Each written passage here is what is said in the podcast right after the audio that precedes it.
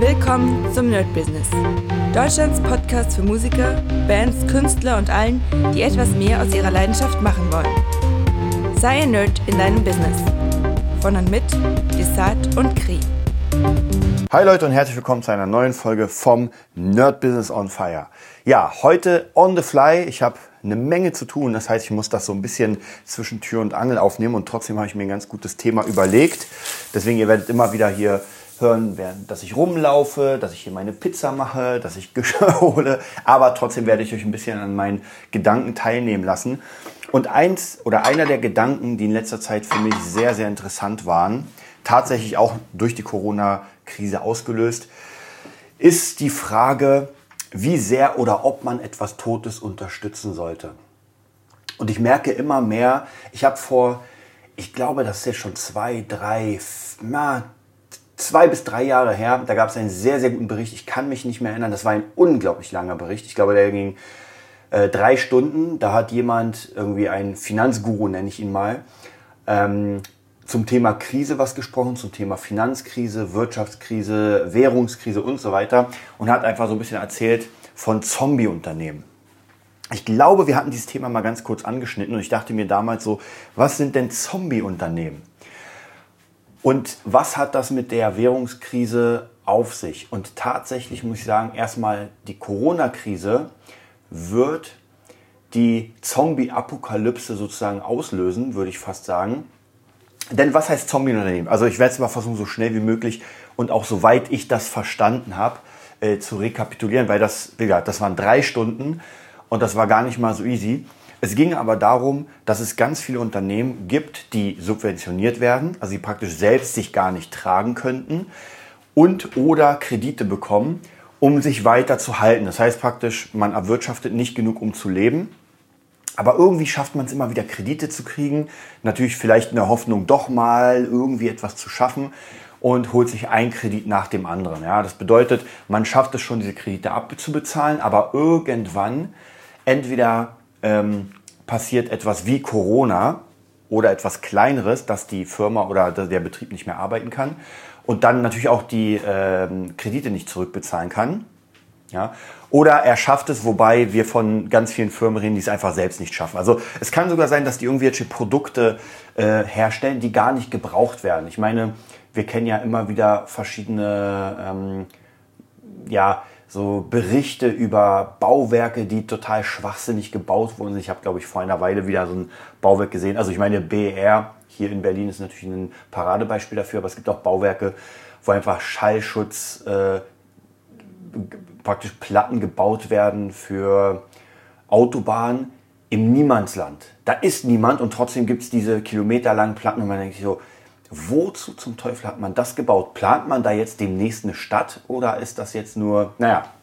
Und solche Firmen gibt es all masse, die einfach ähm, ja, entweder Aufträge kriegen, die nicht so wirklich sinnvoll sind oder die, wie gesagt, die etwas produzieren, was einfach keinen Sinn macht. Und diese werden irgendwann, wenn denen dann die Jobs komplett ausgehen, dann werden sie die Kredite nicht mehr bedienen können und werden möglicherweise keine Kredite mehr kriegen.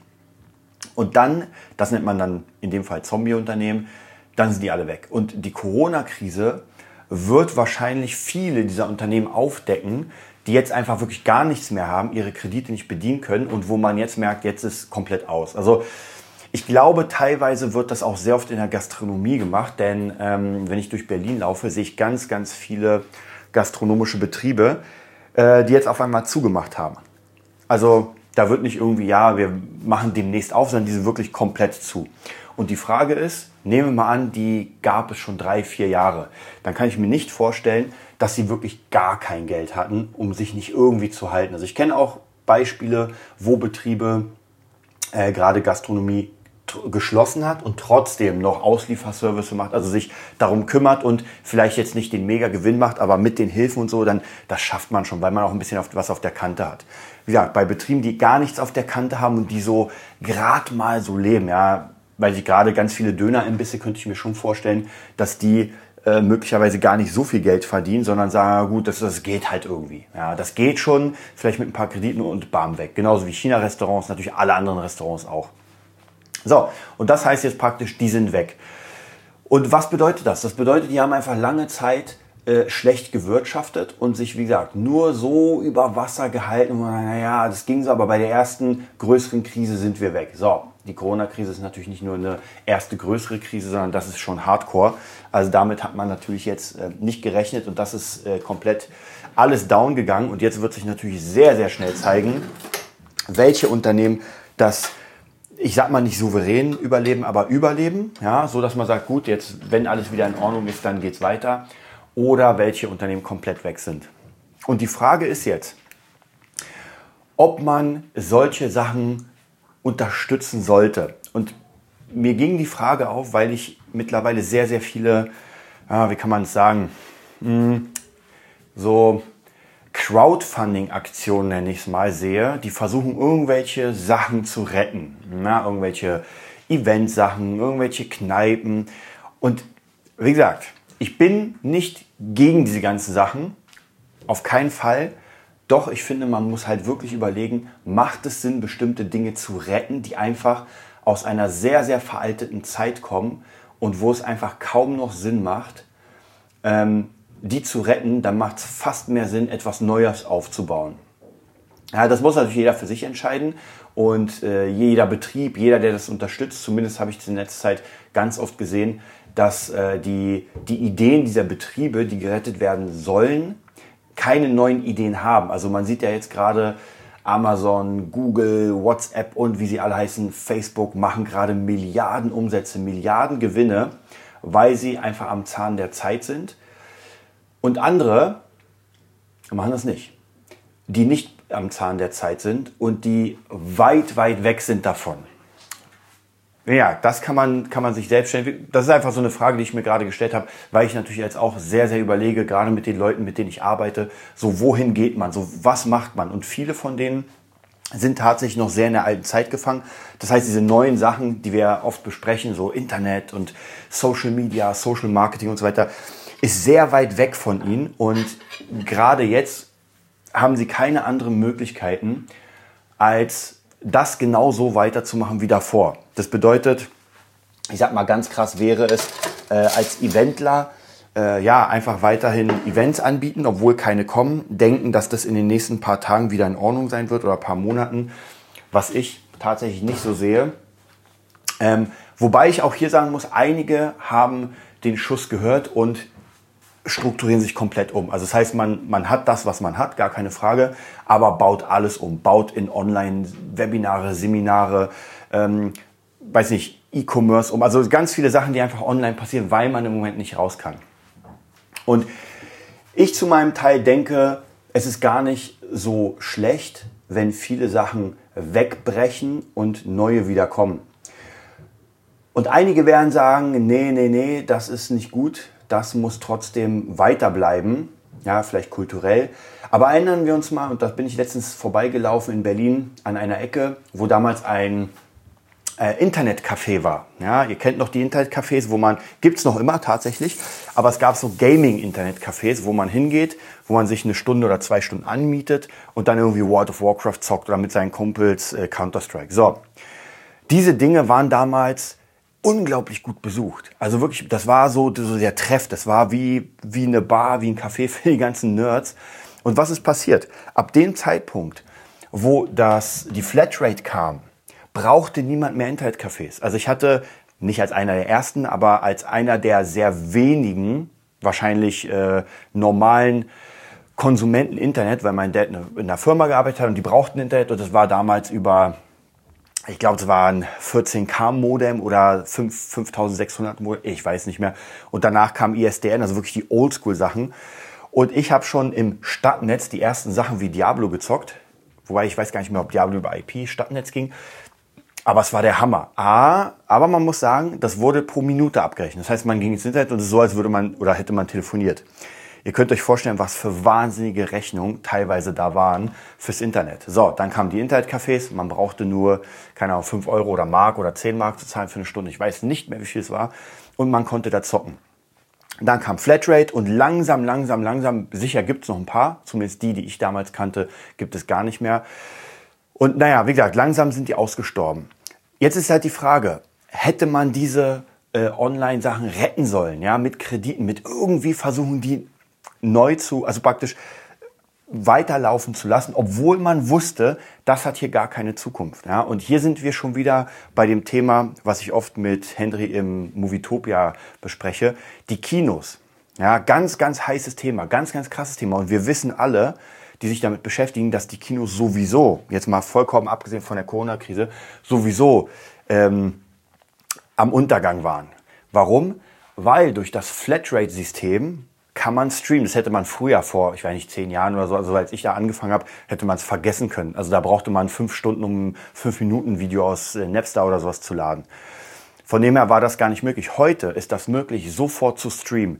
In 4K auf 20 verschiedenen Geräten äh, mit einer geilen Anlage. Also von dem her, ich will gar nicht sagen, dass dieses äh, Kino-Feeling sich dadurch ersetzen lässt. Aber es lässt sich ja auch nicht im Internetcafé das Feeling ersetzen, mit Kumpels zu zocken. Und zwar mit 20 in einem Raum. Ja, also es gibt zwar noch immer äh, natürlich Turniere, E-Sports und so weiter, aber das war damals so der Anfang. Und das lässt sich auch nicht ersetzen. Und trotzdem hat es das nicht geschafft, weil man einfach nicht mehr hingegangen ist. Ja, also bei uns war irgendwann hatte jeder Flatrate, irgendwann hatte jeder ähm, zu Hause Counter-Strike und dann hat man nur noch gezockt über Teamspeak miteinander gequatscht. Das heißt, man war nicht mehr im Raum, man musste nicht mehr hin, man musste kein Geld zahlen, man musste einfach nur noch bei sich ins Internet und konnte ohne Ende Dutzend Stunden spielen. Ja, und ich finde, das muss man immer bedenken, wenn man überlegt, auch etwas zu retten und sagt, na ja, hier müsste man Kohle reinpfeffern, hier müsste man Kohle reinpfeffern und hier müsste man Kohle reinpfeffern.